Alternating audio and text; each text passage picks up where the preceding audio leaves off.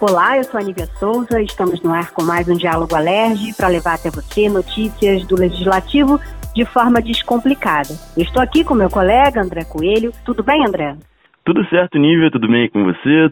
Por aqui tudo, tudo indo, já 16 semanas de, de quarentena, estamos levando... Eu, eu, já parei de contar. é, eu voltei a contar. Mas vamos lá, é. vamos seguindo que tem muita coisa para a gente falar hoje. Vamos lá. Na semana passada, André, a gente falou que entrou em vigor a Lei 8864 de 2020, que determina a redução de mensalidades escolares durante a pandemia. É uma lei que foi muito debatida na Alerj, falamos aqui do projeto de lei em mais de uma oportunidade. Muita gente ficou com dúvida, né? Exatamente, foi um dos grandes temas da Alerj aí durante a pandemia. A gente falou sobre a tramitação, os debates, o que estava sendo discutido para esse projeto, mas agora é para valer. A lei foi sancionada pelo governador e já está valendo. É, e com a entrada em vigor da lei, a gente começou a ver muitas dúvidas sobre os descontos, como devem ser aplicados, e por isso hoje vamos tentar tirar boa parte dessas dúvidas aqui no nosso podcast. A lei determinou a criação de uma mesa de negociação em cada escola para conceder desconto de 30% para escolas que cobram acima de 350 reais de mensalidade, calculando em cima do que passa desse valor. Isso. Aí, por exemplo, uma escola que cobra 800 reais de mensalidade, você vai descontar desse valor os 350 reais que são a faixa de isenção. Logo vão sobrar aí 450 reais aonde vai ser feito o cálculo do desconto de 30%. Ou seja, 30% de 450 reais vai dar 135 reais de desconto. Então a mensalidade cobrada vai ser descontada no total com esse valor de 135 reais. O valor cobrado vai ter que ser de 665 reais, um desconto real no valor total que corresponde aí a 17%. Sim, eu lembro que foi pensado assim durante a discussão para garantir o chamado escalonamento. Ou seja, escolas que cobram mais terão desconto real maior do que as que cobram menos.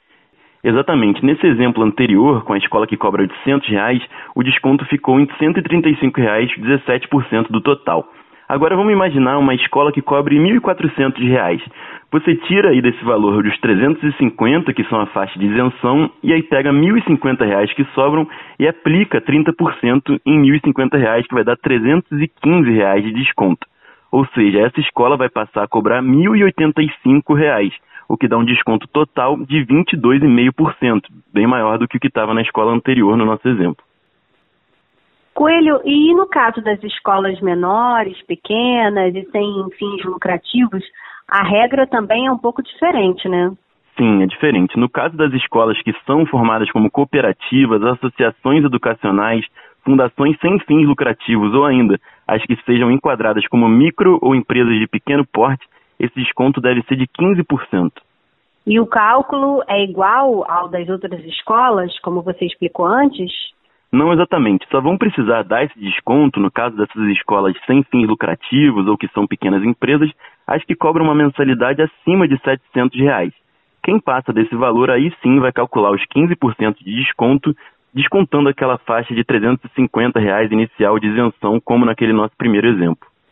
Tá, entendi. Então, uma pequena escola dessas que cobre, digamos, 600 reais não precisa dar o desconto. Já se cobrar 800 reais são 15%. É isso? Exatamente. Esses 15%, lembrando, são calculados em cima do que passar de 350 reais. Ou seja, se uma escola sem fins lucrativos hoje cobra 800 reais, você tira lá aqueles 350, vai ficar com 450 reais, e aí vai calcular em cima desse valor 15% de desconto. E aí o valor novo total que eles vão cobrar vai ser de 732 reais, um desconto de 15% só do que ficou acima daquela faixa inicial. Isso foi pensado justamente para garantir aí que as pequenas escolas não quebrem com desconto, pelo que entendi, não é isso?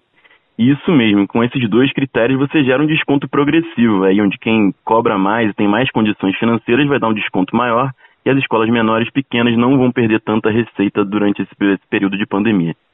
Então, acho que agora ficou mais fácil da gente entender. Sim. Agora, vamos trazer aqui algumas dúvidas que chegaram nas nossas redes sociais e e-mail nesse assunto que mexe com a vida e o bolso de muita gente. Uma das primeiras e maiores dúvidas é, no caso de escolas que já deram um desconto por conta da pandemia, como é que vai ficar? É, a lei ela determina uma criação de uma mesa de negociação entre as escolas e os pais ou alunos. As escolas que já deram desconto, elas devem manter se esse desconto for igual ou maior ao que determina a lei. Se o desconto já acordado for menor, ele vai ter que ser ajustado para que ele se enquadre no que diz essa nova lei. O meu filho, por exemplo, fica aqui numa creche na Tijuca que cobra por carga horária. Ele fica lá nove horas por dia na creche, que está enquadrada como pequena empresa, e aí tem que dar o desconto de 15%. Mas, nesse meu caso, a escola já ofereceu um desconto de 17% sobre o valor total. Então, nesse nosso acordo, a creche está acima do que determina a lei, então não vai precisar ter nenhuma mudança. Entendi. Outra dúvida que tenho visto muito no grupo de mães da escola, de amigos e também nas redes sociais, tem a ver com isso que você falou. Nos casos de crianças que ficam em tempo integral com atividades no chamado contraturno, como deve ser esse desconto? É, aí depende da forma como a escola faz essa cobrança. Como eu disse, na creche do meu filho, a cobrança é por carga horária. Você tem um preço para 5 horas, 6, 7, até 10 horas, o valor vai subindo.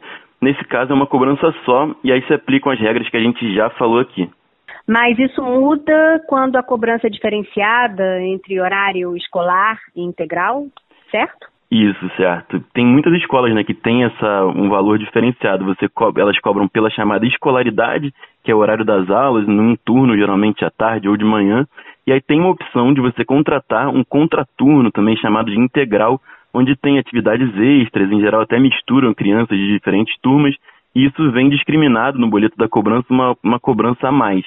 Então aí pela lei o desconto, quando é cobrado esse horário integral diferenciado, deve ser de 30% direto no cálculo, no, na cobrança do integral, e aí valor, o valor da aula normal, da escolaridade, do turno regular da criança, vai entrar naquela regra que a gente falou, o valor de 350 reais de piso. E um outro detalhe importante, Nívia, para quem já tinha desconto antes da pandemia, uma bolsa, por exemplo, um novo desconto agora vai depender da negociação na, com, a, com a escola nessa mesa. Nesses casos é 100% definido na negociação.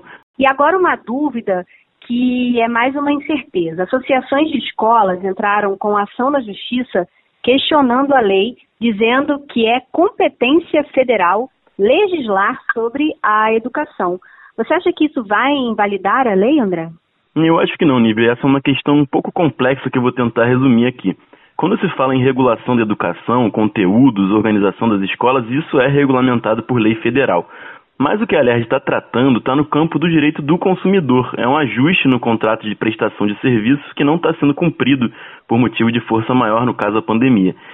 Nós temos inúmeros exemplos de leis estaduais parecidas que foram reconhecidas inclusive pelo Supremo Tribunal Federal.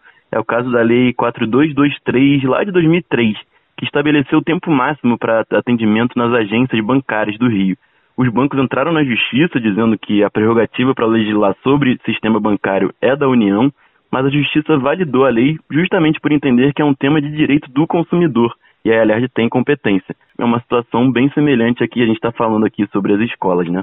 Sim, é sempre bom lembrar né, do, do, disso que você está falando, do direito do consumidor, até porque é, as pessoas contrataram um serviço que não está sendo realizado. Ou seja, eu não contratei para minha filha um serviço não presencial. Exato. Então, é meu direito de consumidora questionar e debater com a escola sobre, sobre esse desconto, né? E é sempre bom lembrar que a lei vale enquanto não houver uma decisão da justiça em contrário.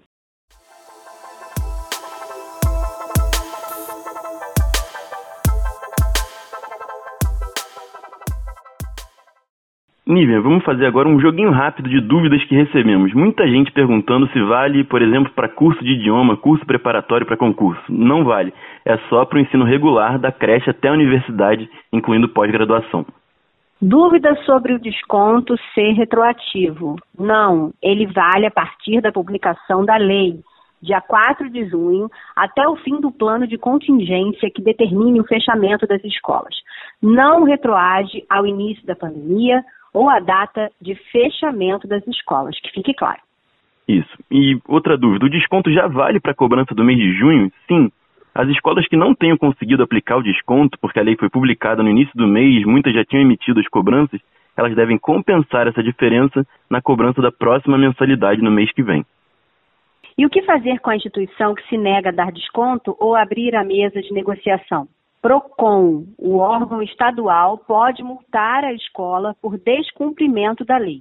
Lembrando que, segundo a lei, mesmo se a escola não criar mesa de negociação, o desconto vai ser aplicado automaticamente. O PROCON ele pode ser acessado no, pela internet, por aplicativo e também pelo telefone 151. E o Diálogo Alerge vai ficando por aqui, né, André? Lembrando que as pessoas podem sempre acessar aí as nossas plataformas digitais, nosso Facebook, o nosso Instagram e também o site da Alerge. Qualquer dúvida que tenha ficado, entre em contato com a gente por lá que a gente vai respondendo na medida do possível.